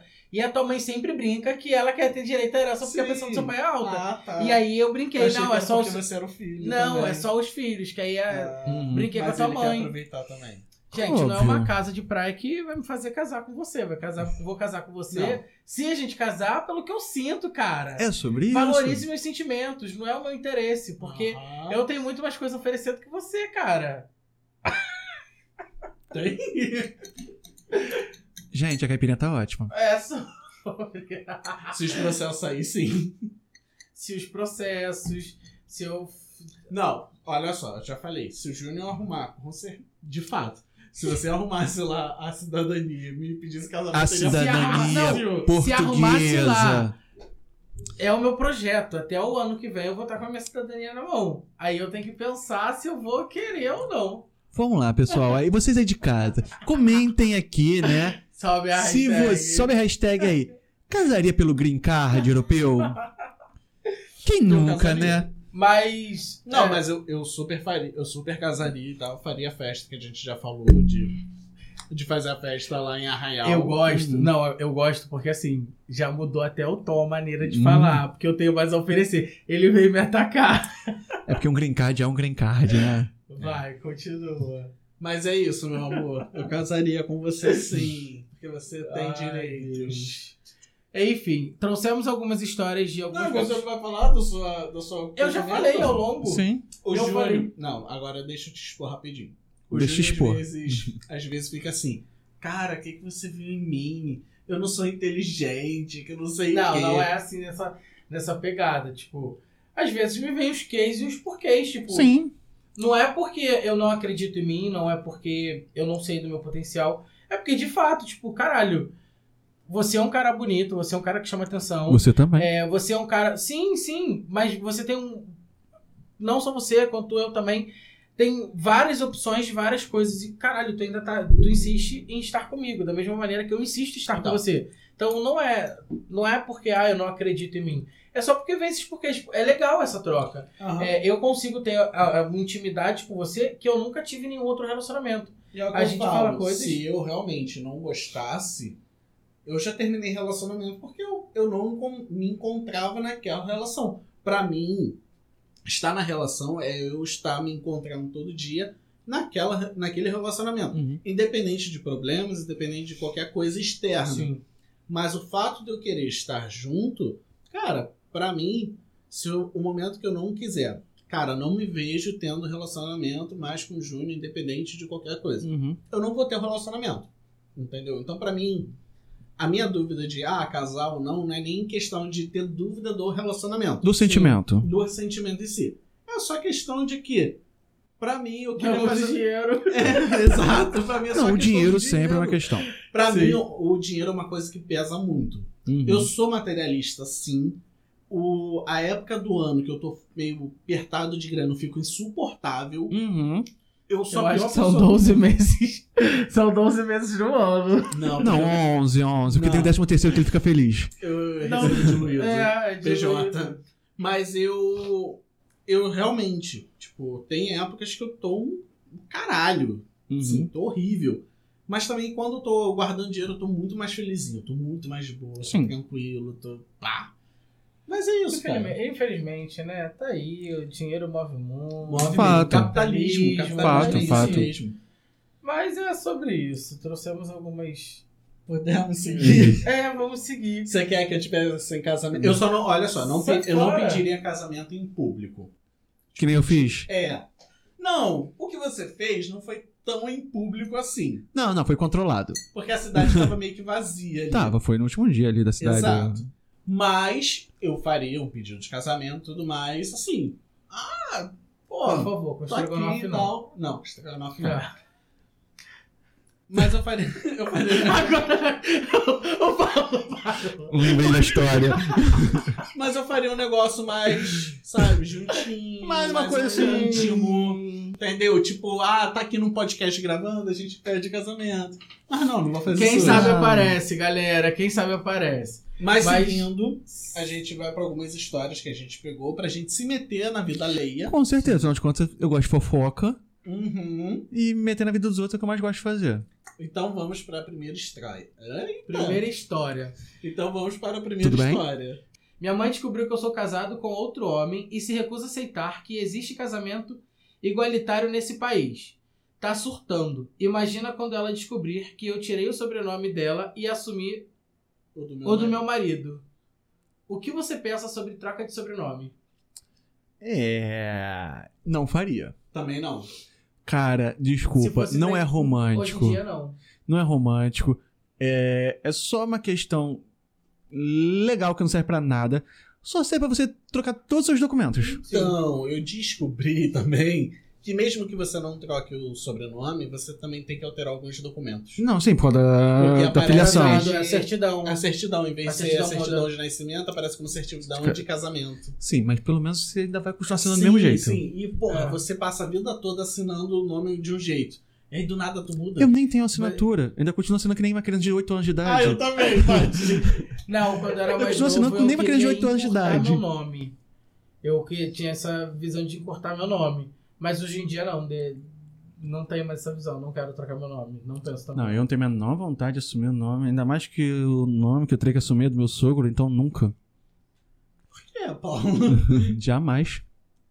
É, não, trocar nome é pra quê? É muita Nem bobeira. necessário. Olha, depois Cara, que você não faz a casa, menor você diferença. nunca mais vai ser solteiro. Você vai ser viúvo, você vai ser é, é, é, separado. Não, mas o quê? Depois você vai ter que trocar tudo de novo caso aconteça alguma coisa. Ah, é muito problema. Ah, não, não tem, eu não tenho paciência. Também não trocaria, não. Ih, não. Super, super apoio as pessoas que trocam, tá? Fiquem se sentindo abraçadas, mas assim. Eu não. A gente tá sendo cancelado pela minha mãe. Não, Pô, total. na verdade, por todo mundo que, Que tem uma troca. idade um Mas pouco eu, mais acho, avançada. mas eu tipo, acho que era uma coisa mais do. Da coisa antiga do que hoje em dia. Hoje É. em dia eu vejo muita gente que não troca o nome. É porque, desculpa, eu Então. me sinto muito troca de propriedade. É. Eu saí da propriedade do meu pai pra passar pra propriedade do meu marido. de um, sair Não consigo. de um homem pra Mas você outro e o homem. Pedro- Não consigo. Você e o Pedro têm sobrenomes em comum, não tem? Não, nenhum. Ah, não. Nenhum, nenhum. É, é, a menina, tem uma menina que trabalha comigo, ela tem 22 anos, fez agora. Esse mês, agora, esse mês passado. Ela casou, tipo, já tem dois anos que ela é casada no papel. Ela trocou o nome dela Uhum. pra botar Souza e Souza. Ai. Ai. Ai, me fala que um é com S e outro é com Z. Não sei, ah, não sei. Ah, porque eu gosto. Mas Porque ela vai ficar toda hora confundindo. casou, trocou o nome, tipo, a garota novinha. Na verdade. Souza e Souza me lembra nome de escritório de advocacia. Com certeza. Ou de, São irmãos. imobiliária. Pode ser também. Ou de imobiliária. Assim, irmãos Ah, gente. fazendo. Não estamos te julgando, Souza e Souza. Não, É. claro que não. Mas, Mas sinta-se julgada. é, comigo não. Vamos pra próxima história. Eu fazia programa. Ok, não tem lugar de fala, mas a gente vai apoiando, porque nós já namorei. Ah, Tem que assistir podcast, tem que assistir podcast A anterior. gente se mete, mas a gente se mete de qualquer forma. Eu venho de uma família bastante pobre e sempre fui muito inteligente. Disso me venderam a ideia que se eu estudasse bastante. Eita! Que se eu estudasse bastante, entraria em uma boa faculdade e ia conseguir fazer o que eu quisesse. Ilusão. Muita ilusão. Muita ilusão. Passei direto de uma escola pública da, pre- da periferia para um curso extremamente concorrido na USP. Parabéns, amigo. Ô, amigo. É. Não sabemos o sexo ainda. Gênero.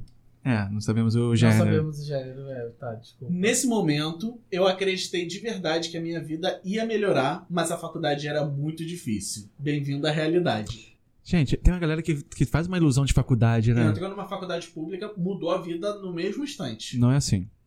Vai é demorar pior. muito pra melhorar. Não, é Gente, horroroso. parem de romantizar tudo na vida. Não, esquece, Caiam gente. na realidade. Olha, eu como professor sempre falo para meus alunos várias histórias minhas é, dentro da universidade para eles entenderem que não é esse romantismo todo. Sabe? É, é pauleira, é tristeza. E mesmo é... que você não pague a faculdade, você tem muito gasto, é muito, Muito gasto gasto. psicológico. Não, é absurdo. Assim, gente, faculdade. Não é à toa que nós temos um índice de pessoas que fazem faculdade muito baixo. Uhum. Porque realmente é um rolê muito difícil e muito custoso. Sim. Continuando aqui. Desde o primeiro semestre, tinham professores passando leituras complexas em inglês. Eu sabia um pouco do inglês da escola e de ser curiosa na internet. Custei a conseguir acompanhar. Quando estava mais confortável, começaram alguns textos em francês. Porra, que dificuldade. Que curso é esse? É. USP. Meu Deus! E eu achava que a UERJ era difícil. A assistência estudantil me ajudou a sobreviver, mas é extremamente difícil. A falta de conexões e as longas horas gastas no transporte público sempre me colocou abaixo dos meus colegas. Foi muito difícil arranjar um estágio, depois muito difícil de me manter no estágio e faculdade e morar na zona leste de São Paulo. Eu não faço ideia da Não faço da também. zona leste para USP. Eu também não conheço. Mas, sei lá, deve ser tipo zona oeste, centro. Não Talvez, sei, não, não, não sei qual sei. é o rolê. Galera de São Paulo que conhece. Podem comentar embaixo pra aí avisar pra ou menos, gente. é. Mas o dinheiro não dava pra, para pagar um quarto no centro. Ah, então deve ser Então, deve ser uma certa distânciazinha. Centro? Deve ser uns 30, 40 minutos de transporte ali, Ou provavelmente. mais. Apesar de que São Paulo tudo é muito mais distante, porque é muito trânsito. Mas o transporte público funciona um pouco melhor do que no É. Sim, mas assim, o ainda assim é metrô ali. muito É, grande. tem muito é- metrô, tem trem. é. É mais fácil ser tipo Madureira Centro, Madureira Zona Sul. É, deve ser uma coisa assim. Quando eu me formei, Ó, mas desculpa te cortar. Com todas as adversidades que ela contou lá em cima, ela ainda se formou. Não, é. eu vou ficar quietinho aqui. Quando me formei, arranjei um emprego na área para ganhar uma quantia ridícula. Trabalhar até as 10 horas da noite era norma. E alguns dias o trabalho se alongava nas madrugadas, sem hora extra, levando muita bronca de uma patroa chata. Eu tentava procurar outra coisa, mas o setor estava em crise, e esse tipo de abuso parece ser bem comum. Eu tinha 23 anos, estava exausta e desiludida com a vida. Via minhas amigas da escola pública que nem tinham estudado e sentia inveja delas, porque minha impressão é que estávamos no mesmo lugar, mal pagas e exploradas. Mas que no meu caso eu tinha sido iludida por anos achando que dava para mudar. Elas pelo menos tinham continuado no nosso quadrado e mantido relações significativas. No meu bairro, todo mundo me achava meio metida e na faculdade barra emprego, eu era a pobrinha brega tentando se encaixar. Eu fui ficando muito deprimida. É, cheguei a entrar num estado depressivo. Achava que a vida não tinha muito sentido. Isto fez eu começar a relativizar tudo que eu pensava, até que eu cheguei ao ponto de achar que o trabalho sexual era uma boa opção. Ok, um caminho longo, né, pra você chegar e Ela é considerar. puta sim, mas é uma puta formada. Já É. dizia MC Naninha. É, isso, isso é uma questão muito interessante, né? Que é muito sobre a ilusão do, do mundo é, mercado de trabalho. Né? Não é porque você se formou numa universidade pública que você vai ter garantia de emprego. Exato. E eu peguei essa história exatamente por isso. Porque assim, essa história vai chegar na parte de casamento. É, não, desculpa, Mas- eu já tinha até esquecido dessa parte. É, mas ela tem essa parte do, da questão de estudar e tal. Como você é professor, eu Sim. quis pegar essa história também. Sim, não, é, é uma realidade, gente. Assim, é, eu, por exemplo, sou formado em biologia, mestrado e tal, e ainda assim tô aqui batalhando na tristeza de toda a escola Uma vida corrida pra caramba, pra É. o estudo em dia. pra manter atualizado e tal, ganhando muito mal. A gente sabe como é que é o salário de professor. Às vezes nem ganhando, né? Às vezes não ganhando, né mesmo? Não Às vezes um processinho diminuir. vem aí, não é mesmo? Não vamos diminuir o astral, o astral daqui, galera. É, Não, mas, mas, é, mas é uma assim, Sim, é uma realidade. realidade. é. Hum, Mas assim, é, é importante entender que, tipo assim, galera, é, entenda que, tipo assim, estudar é mega importante, mas não pode ser a resposta porque você vai encontrar pessoas que vão ficar fazendo dancinhas TikTok ganhando muito mais que você e você vai ter que aceitar isso, entendeu? É, foca mais nos seus objetivos, no que você quer concluir na sua vida. É, o meu objetivo, ainda, apesar de todas as dificuldades, é dar aula. É uma coisa que eu amo, é uma coisa onde eu me sinto realizado. Então, assim, eu acho que é importante a gente é, não romantizar também a questão do dinheiro, Uhum. né? Mas também não vamos romantizar também o trabalho, afinal de contas, a galera continua ganhando dinheiro dela enquanto a gente é explorado de qualquer jeito. Então, Sim, isso, é só, é mais, isso é só mais uma rodinha do capitalismo. Uhum. Mesmo você ganhando um pouco mais, mas você tá ganhando Só um pouco uma- que ele em relação ao que o dono ganha. Então não vamos julgar a galera aí que tá fazendo os corres delas pra conseguir sobreviver. Uhum. Pesquisei bastante, entrei em contato com algumas meninas que trabalhavam com isso e acabei entrando numa agência de acompanhantes. No começo, eu me sentia muito mal de levar uma vida dupla. Eu tinha muita vergonha de fazer coisas cotidianas. Me sentia suja andando entre as entre aspas pessoas normais, tipo para ir ver a família ou mesmo ir ao mercado. No trabalho em si, eu tive muita sorte. Um adendo importante aqui é que eu sou uma mulher bem padrão. Tinha condições de escolher essa posição e me informar o melhor possível. Isso é muito longe da realidade da maioria das garotas de programa. Uhum. Um adendo. O que, que é ser padrão? Não existe uma padronização É, de corpo. eu- Não, eu acho que ela tá se referindo mesmo à questão. Ela deve ser uma mulher branca, É. corpo de academia. Que ela não deve passar alguma necessidade, só tem pouco dinheiro ali E, e, tal. gente, Só que eu acho que essa questão do ah, é, me sentia suja por causa desse trabalho, eu não acho que, minha opinião, não acho que isso faz você ser menos capacitado ou você mais. ser uma pessoa mais, entre aspas, baixa. por Mas é porque disso. também. Mas aí vem muito daquela que a gente falou, daquela construção. Né? Ah, questão social. patriarcado. É. É complicado, porque às vezes, eu digo por experiência própria, eu trabalho com comissão. Então, às vezes, eu preciso ali me Uhum. prostituir Sim, pro cliente aceitar o que eu tô vendendo. sim. Eu vou me sentir sujo por isso? Eu acho que é um trabalho normal, Uhum. como qualquer outro. A pessoa tá dando e ganhando o que é dela. Literalmente. Literalmente. É, o... é a questão do mercado mesmo. Eu acho que, tipo Inclusive, se assim. tiver vaga pra mim, aceito.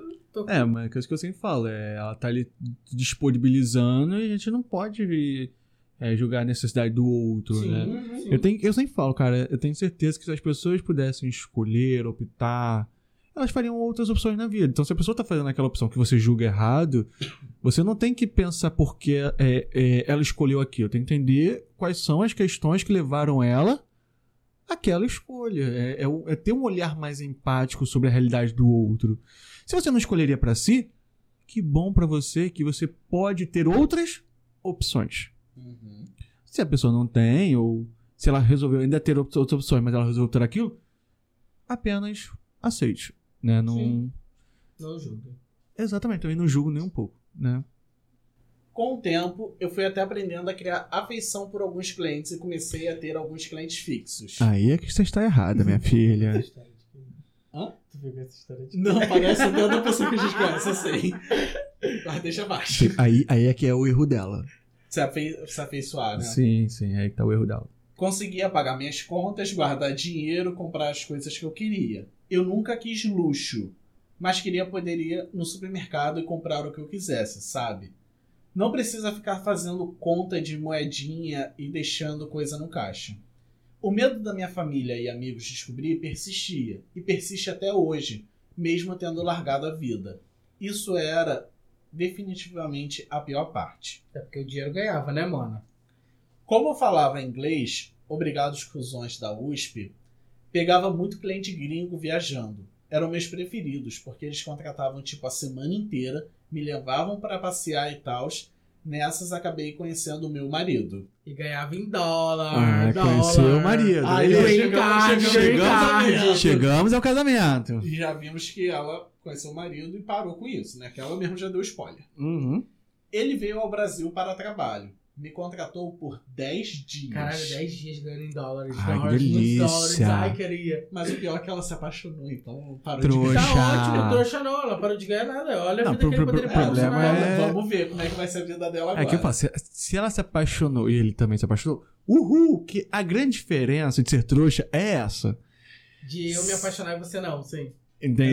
Exatamente. Se você se apaixonar e a pessoa não, trouxa. Se apaixonou e a pessoa se apaixonou, uma linda história Agora, de se amor. ela se apaixonou e o cara é tipo um traficante de mulheres, fodeu. Né, que prende ela por 30, 375 Exato, dias. Tipo América e tal. 365 dias. Não vamos romantizar essas coisas, Não, tá, pelo galera? amor de Deus. Mas a Netflix quer que a gente Ah, romantize tá isso. querendo. Por quatro filmes. A gente se deu muito bem. Ele, Ele acabou voltando. depois vindo pro Brasil, alguns meses depois, só pra ficar comigo. E acabou perguntando se eu tinha interesse de me casar e me mudar pro país dele. Aham. Não foi nada romântico. Ele foi bem pragmático sobre querer uma esposa que fosse mais, entre aspas, submissa. Hum. Chegamos aí a um ponto. E que era difícil achar alguém do país dele que quisesse a mesma coisa. Que ele não tinha muita paciência para o romance e essas coisas. Ele já tinha, inclusive, tentado um acordo semelhante com uma garota ucraniana, mas não deu muito certo, porque, ele que... porque ela queria muito luxo. Foi um acordo, parecia arriscado, mas eu sabia que a vida de GP tinha um prazo de validade e eu tava meio desiludida de tudo por aqui e aceitei. Não me orgulho, mas não me arrependo. Fingi para todo mundo que a gente se conheceu de uma maneira normal, entre aspas. Uhum. Ele conheceu minha família, que adoram ele, inclusive, e eu vim pra cá, para os Estados Unidos. Meu marido é muito bom pra mim. Ele trabalha numa área correlata à minha de formação. Que ela não falou qual era a Não, não formação. sabemos ainda isso. Ele me ajudou a arranjar um emprego e aqui o mercado é completamente diferente. Eu trabalho meu eu trabalho meio período e meu salário é todo meu, mas eu cuido da casa sozinha, o que seria normal no Brasil, mas aqui não é. Hum, normal no Brasil, cuidar da casa sozinha. A Sim, mulher geralmente. É, é Ah, normal, Brasil, é normal. a É que manda normal, na mas no- a gente não tem que normalizar isso. Não, Sim, não temos que não, mas no normalizar, mas, da ela tá, ela tá- dela, ela tá tá deixando relatando- claro que, tipo Ok. assim, é o sistema patriarcal brasileiro. Uhum. E que lá fora não é. Porque lá normalmente tem empregada É, já teve. É, não, na verdade, lá empregado é coisa de rico. É, mas aí ele Mas deve é ter porque, uma na vida- verdade, lá já tem um outro, uma outra proposta. Ah, lá uhum. tem uma questão de divisão mesmo. A gente decidiu ter filhos só depois de eu ter residência permanente para, caso a gente se separasse, eu consiga ficar aqui sem problemas. Ok. Ele nunca jogou na minha cara. O... Ele nunca jogou na minha cara o que eu fazia. Me apresentou para a família e amigos e me estimula a ter amigos e hobbies aqui. Eu me sinto muito feliz. A minha vida é confortável e eu gosto de ter um relacionamento onde tudo é colocado de maneira clara. Tá aí a parte do todo se comunicar, de ser Uhum. bom pros dois. Foi, até agora tá sendo ok, né? É, eu quero saber se ela vai chegar a algum problema, alguma, alguma dificuldade.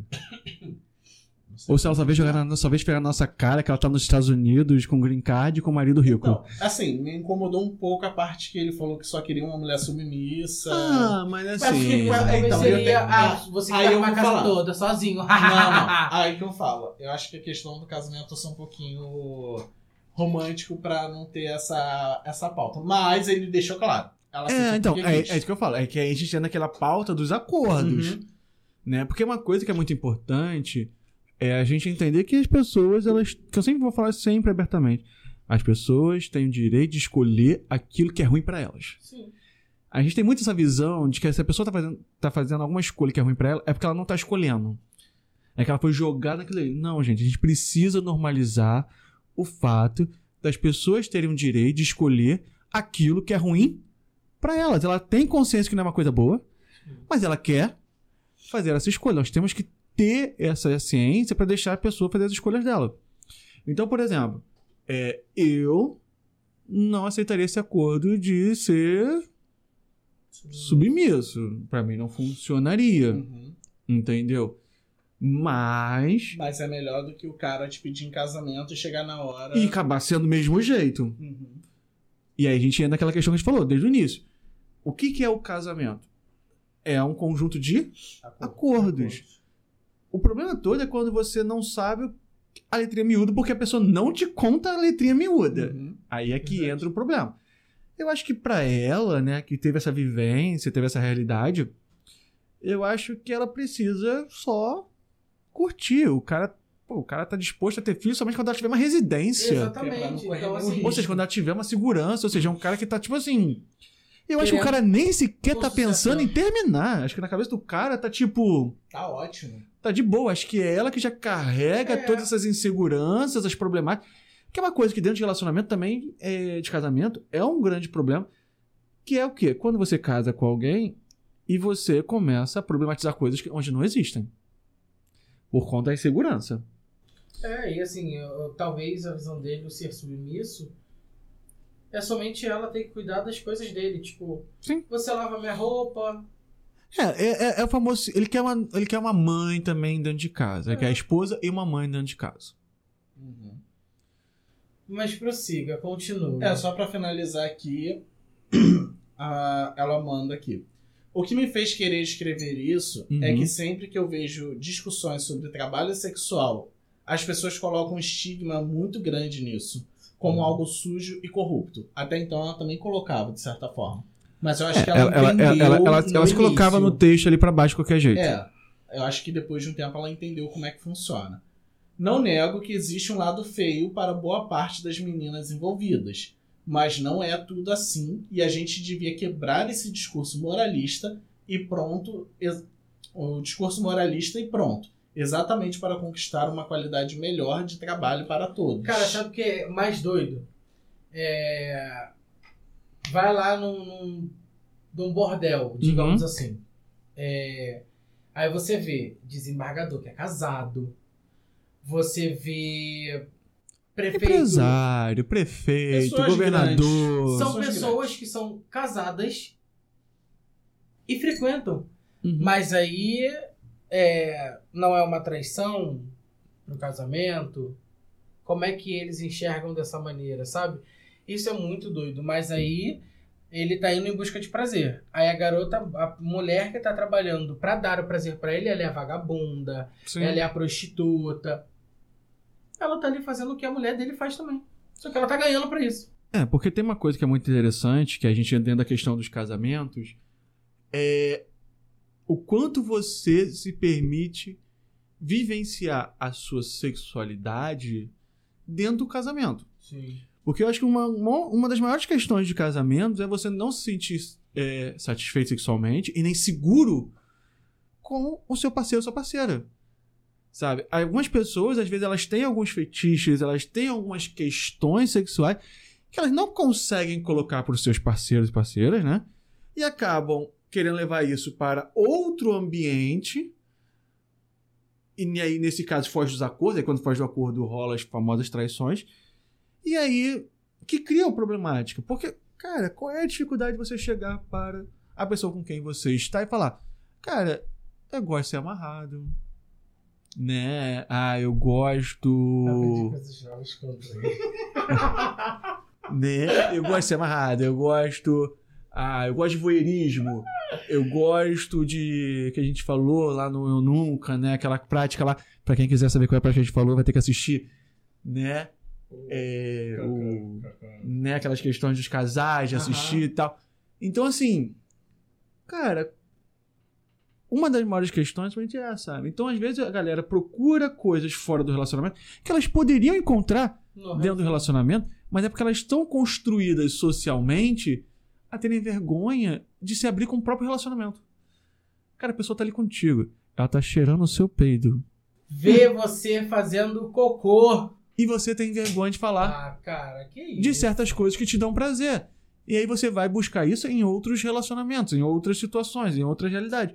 E não se permite vivenciar aquilo que te dá prazer com a pessoa que teoricamente tá ali disposta a ter essa troca contigo. Sim. Eu acho que o grande problema dos relacionamentos hoje em dia é as pessoas chegarem e quererem colocar uma imagem de quem elas são, estabelecerem com o outro essa relação a partir dessa imagem, e quando chega na convivência a dois, não conseguir manter essa Acordo. imagem. Entendeu? Descobrir que tem outras facetas suas, outras realidades suas que vão vir à tona de qualquer jeito, Porque, gente, casamento, relacionamento, né? Os dois estão aqui há três anos juntos, quatro anos juntos, né? Acho que uns dois morando juntos. Dois morando juntos, né? Eu tô no relacionamento há 12 anos, 11 anos morando juntos. A gente morava num quarto, literalmente. A nossa casa era um quarto de 3 por 4 era 12 metros quadrados que a gente vivia 24 horas por dia juntos. Na pandemia, então, meu Deus, dá vontade de jogar pela parede. Entendeu? É, se for contar na pandemia, a gente mora de três anos, né? É. Porque É, é, cara, e em um quarto. você é capaz de viver com essa pessoa nesse nível de literalmente trocar tudo e ainda assim olhar para aquilo e falar: não quero compartilhar com essa pessoa certas desejos. questões. Cara, então você não tá com aquela pessoa, você não Sim. tá compartilhando com aquela pessoa. Pra mim, então, voltando àquela pergunta inicial lá, né, o que, que é um casamento? Pra mim é isso. É você estar disposto a compartilhar o seu eu de forma mais íntima possível com uma outra pessoa e essa pessoa te dá esse amor em reciprocidade. Porque pra mim, casamento é isso. É um amor em reciprocidade. Sim. Entendeu? É essa troca constante, essa relação constante, é esse diálogo constante. Então, se não houver reciprocidade, não existe um casamento. Entendeu? Então, assim, além das questões legais, pra mim é isso. Casamento se define como reciprocidade. Falou tudo. Bom, então vamos lá para mais uma história, né? É, Hoje eu me caso e ninguém da minha família vai no meu casamento. Hoje eu me caso com um homem da minha vida e ninguém da minha família vai me prestigiar. Tenho 31 anos e sou gay. Eu tinha programado uma festa para 20 pessoas. Minha família, né, mãe, pai, irmãos, sobrinhos, cunhados e alguns amigos. Porém, nenhum deles mostrou interesse. Só os amigos, obviamente. Tava vendo buffet, clube, essas coisas todas. Mas cancelei por estar morrendo de vergonha. Hoje eu me caso e não vou ter a minha mãe me dando um beijo, me desejando toda a felicidade do mundo. Não vou ter textão no Face ou Instagram dos meus irmãos orgulhosos de mim por ter finalmente encontrado um cara que me faz feliz. Não vou ter um abraço do meu pai. Não vou ter nada daquele clichê, sabe? Da minha, da minha família feliz por mim. Das tias postando fotos, dos primos postando histórias engraçadas e gente feliz quando crianças lá na fazenda. Vai ser só eu, meu marido, minha prima que é trans e um primo de consideração no cartório. Então eu chorei pra caralho. Mas hoje eu tô melhor. Hum, eu acho. Hoje é para ser o dia mais feliz da minha vida. E não vou poder compartilhar com aqueles ditos como nosso alicerce quando a gente nasce, a minha família. Eu tô sendo deixado de lado por ser gay. E eu nem escolhi ser isso. Quando a gente fala de privilégio hétero, é isso. É ter apoio da família. Se você é LGBTQIAP+, e sua família te apoia, valorize isso. É muito ruim você criar vínculos afetivos e um dia eles simplesmente te abandonarem. Se você é pai ou mãe, aqui vai um conselho. Ame seus filhos incondicionalmente. Dói demais ser deixado de lado. Não desejo isso para ninguém. Quase chorei. E assim é, fica um recado, é, Uhum. de fato, porque aí lá na frente, quando um dia que acontecer alguma coisa e você precisar do seu filho, é o filho gay que você rejeitou que É vai estar do sempre o seu filho gay. É sempre o assim. filho gay. São várias histórias que eu já vi na internet, já ouvi pessoas me contando, e de fato é assim que acontece. O filho hétero, o orgulho da família, vira as costas para os Uhum. pais quando estão mais idosos, e quem cuida é sempre o filho que foi abandonado ou a filha que foi abandonada. Então, de fato, valorizem seus filhos, É. valoriza quem a gente ama de verdade, Uhum. porque não é uma relação sexual que vai definir o amor de uma pessoa. É, eu não preciso compactuar com a minha mãe Uhum. Hoje eu não tenho mais meu pai, mas eu não preciso compactuar com a minha mãe. O que eu faço com o Andrei? Uhum. E é isso. Ela não precisa compactuar, ela não precisava na época compactuar comigo. O que ela faz com meu pai não me interessa. Então, o que existe entre quatro paredes no que eu tô vivendo no meu relacionamento é, é a minha visão de não é pra ser compartilhada com ninguém. Ninguém precisa saber. É, assim, pra esse, esse rapaz né, que mandou essa história, é uma coisa que é muito importante é o seguinte: a família sempre vai ser importante, Sim. mas nós precisamos também desmistificar essa dependência afetiva da família. Tem famílias que realmente são tóxicas, que realmente não vão te aceitar. Uma coisa que a gente, né, desse, dessa comunidade, a gente aprende desde novo, né, quando a gente sofre os primeiros bullying, esses bullying geralmente vêm a partir da nossa própria família, porque quando a família pratica esse bullying contigo, ela está validando que outras pessoas pratiquem esse bullying com você. É, uma coisa que a gente aprende desde o início é que a família é aquilo que a gente escolhe. Né? A gente escolhe os nossos melhores amigos, e são aqueles amigos que vão estar do nosso lado. A gente escolhe aqueles amigos que, quando a gente for expulso de casa, vão nos acolher. Então, dentro da nossa comunidade, a gente cria esse sentimento de família. Né? Isso é uma grande realidade. Então, para você, né, que teve essa história, né, meus sentimentos, né, realmente, é como a gente falou aqui no início, né, a gente, nós três aqui, somos três pessoas extremamente privilegiadas, é, tivemos o apoio das nossas famílias, nossos pais, nossas mães, é, nossos irmãos, né, sempre nos abraçaram, sempre aceitaram nossos relacionamentos. Então, assim, eu me solidarizo muito por você não estar tendo a oportunidade de poder vivenciar nesse momento tão único, né, de demonstrar o seu amor, o seu carinho e ter esse apoio de pessoas que você considera muito importante. Mas como sugestão, olha para essas pessoas que estão no cartório contigo, sabe? São as pessoas que com certeza estão aí te apoiando e vão te apoiar sempre quando você precisar. Vão ter outros amigos que também vão estar lá por você. É, eu sei que o conceito de família, né, quando a gente pensa em casamento, a gente acaba construindo essa ideia de família, a gente acaba sempre é, buscando isso sempre, sempre, sempre busca, busca essa referência. Mas é, se cerque de pessoas que vão te fazer bem sempre, tá? Sempre, sempre, sempre. Aproveita, curta seu casamento, beba horrores, entendeu? Aproveita a despedida de solteiro, entendeu? É, Despedida brinque. de solteiro separado do marido, pelo Com amor de Deus, certeza. cada um com a sua. Né? Mas- A curta, aproveite, brinque. Quando eu peguei essa história, eu fiquei assim, cara, isso era um receio que eu tinha, Uhum. sabe? Porque quando não era assumido nem nada, eu ficava pensando, cara, se meus pais não, sabe, tipo, não aceitarem ou não quiserem entender, e eu quiser ter alguma coisa com alguém, como é que isso vai ser? Se eu quiser ter um relacionamento, eles não vão participar, eu vou ser, tipo, deixado de lado. Tudo bem que depois de um tempo, a gente conversando muito Uhum. e tal, você sempre falou, cara, fala, conversa com eles, se precisar, eu tô aqui. E sempre, eu sempre falei pra você, cara, eu con- eu considero o Paulo como se fosse um irmão pra mim. Eu sempre Porque- falei, olha, qualquer coisa tem um quartinho aqui na minha casa, só vim. Exato, porque ele foi uma pessoa que me acolheu muito em todos os momentos. Acabou que, graças a Deus, Uhum. graças aos seres e tal, não precisei. Porque Uhum. eu tenho esse privilégio de meus pais super apoiarem e tal, que eu não achava. Mas era um. um É um receio comum. é um receio comum e era o, o que eu achava mesmo, era um pensamento meu. E aí o Paulo continua sendo minha família. Minha mãe sabe que o Paulo é minha família e tudo Uhum. mais. Hoje em dia, minha mãe outra vez falou assim: ah, como é que tá o Paulo e o Pedro e tal? Uhum. Porque, cara, o Paulo tá na minha vida há tantos anos que, porra, não tem como, se não desse nada certo, o Paulo ainda estaria lá comigo Com certeza. entendeu? Então, Paulo é família, é, é foda quando sua família não aceita, não entende, mas existe família por trás desse conceito de sangue, família de sangue, Sim. que hoje em dia eu não gosto mais de usar. Família tem que ser que vai estar junto com você, independente de qualquer coisa, independente de sangue, o caralho é quatro. Sim, família é, é- a gente, quando a gente tá falando de casamento, né, a gente acaba barrando o conceito do que é família. E família é isso, né?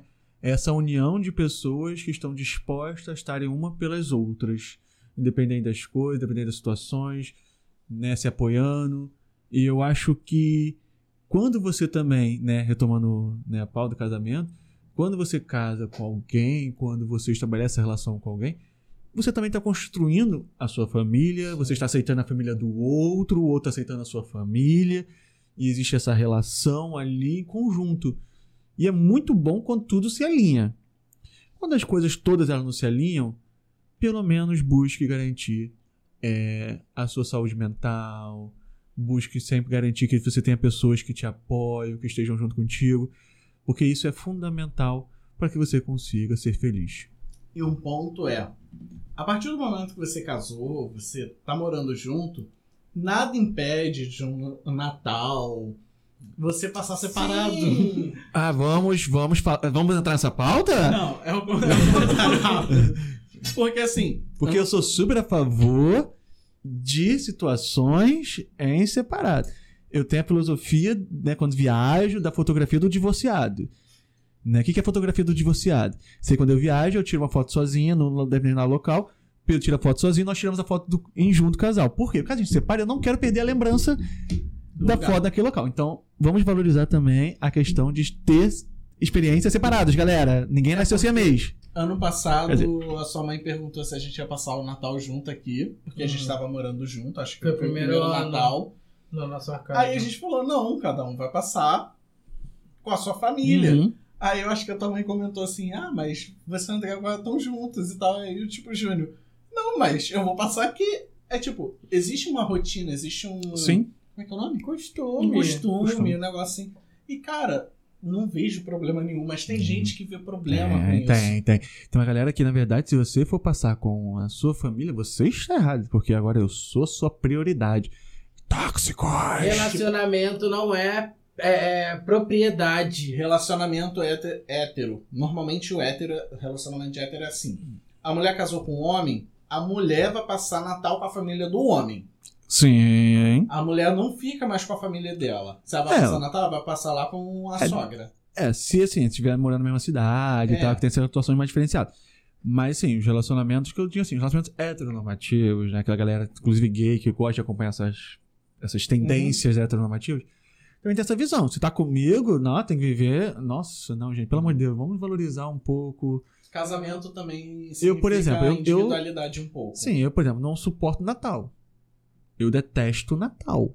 Então, pra mim, na, na- melhor Natal pra mim é o quê? Eu em casa com meu cachorro, Comendo rabanadas. comendo rabanadas que eu passo na casa dos meus amigos. Na sua cara de pau de passar na casa. Eu detesto Natal, mas eu passo na casa de todos os meus amigos pegando rabanadas. Levo pra minha casa, eu sento como rabanada assistindo streaming com meu cachorro. Você é um verdadeiro Grinch. Exatamente. Entendeu? Enquanto que o Pedro ama o Natal, eu falo pra ele, ó, vai passar com a sua família, vai curtir, porque eu não suporto o Natal, não gosto de Natal, eu sou um Grinch.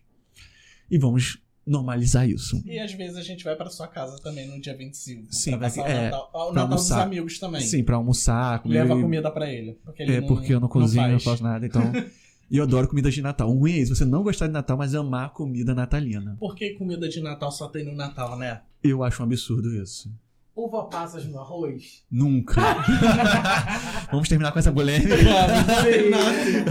Sem uva passas no arroz, eu detesto. Nunca, favor. gente. E nada de maçã na Nossa, maionese. Maionese. Ai, Tá, sim. se você gosta dessas comer coisas- Assim, um batata, um Duro. Essas- Ah, maçã. E vamos combinar, são essas coisas, detalhes de, arro- de, de passos no arroz e maçã na maionese que terminam os relacionamentos. Sim. Exatamente. São, essa, são esses pequenos detalhes que terminam qualquer relacionamento. Não é a toalha molhada em, cima, da cama. Não. É a pessoa trazer um chocotone e falar: Nossa, pensei em você, sabendo que você odeia chocotone. Isso é que termina um Não, o relacionamento. pior é quando leva panetone em vez de chocotone. É, eu não. amo panetone. Ai, não. Eu amo panetone. eu Ah, sou o time Tá, panetone. eu levo panetone pra você. Vamos lá, gente. Vocês são hashtag panetone ou chocotone? Eu sou Chocotone. chocotone. Que absurdo, gente. Vou te falar, a hashtag é, BK ou McDonald's, BK ganhou, tá? Eu fiquei Absurdo isso. surpreso. Não fiquei surpreso, não, porque BK realmente é que eu prefiro o McDonald's. Eu também Ok. prefiro o McDonald's. Vocês Mas dois. eu entendo perfeitamente o apelo do BK. Então é isso, a gente terminou com Mais isso. uma tangente. Mais uma tangente. Mais Se uma deixar- companhia maravilhosa. mais uma vez nós trouxemos, conseguimos trazer, porque o nosso tempo e o tempo deles tem que casar e aí fica meio corrido. Mas, mais uma vez, obrigado. Não esqueça de seguir ele no, no perfil pessoal dele, que vai aparecer aí debaixo do nome dele. Tem o nosso perfil oficial, que é o arroba tudo numa boa pod. Lá tem o nosso Linktree com todas as plataformas de streaming de áudio e vídeo. Tem o link do nosso Apoia-se. É, lá no perfil pessoal também. per- lá no perfil profissional também tem o nosso perfil pessoal que trava a língua. É sobre não isso. sai. Tem o meu perfil, tem o perfil do Andrei. É isso. Muito obrigado, muito gostoso receber você. Eu que Esse agradeço. episódio de gravação Bateu teve recorde. quase duas horas, Meu mas Deus! não vai pro ar com duas horas. Vamos ter uns filtros aí, algumas coisas vão entrar no nosso. Eu que lute. Não, O vai editor entrar, que lute, né? vai entrar, Vai no, entrar no nosso episódio de apoiadores. É. É. É, porque a gente, lá no nosso apoia-se, além do episódio extra que tem todo mês, alguns cortes vão exclusivamente Ah, pra lá no off, né? Porque nem todo mundo precisa saber certas coisas. Exatamente. E caso você queira saber, só entra lá que você consegue assistir desde que a gente postou o primeiro off lá.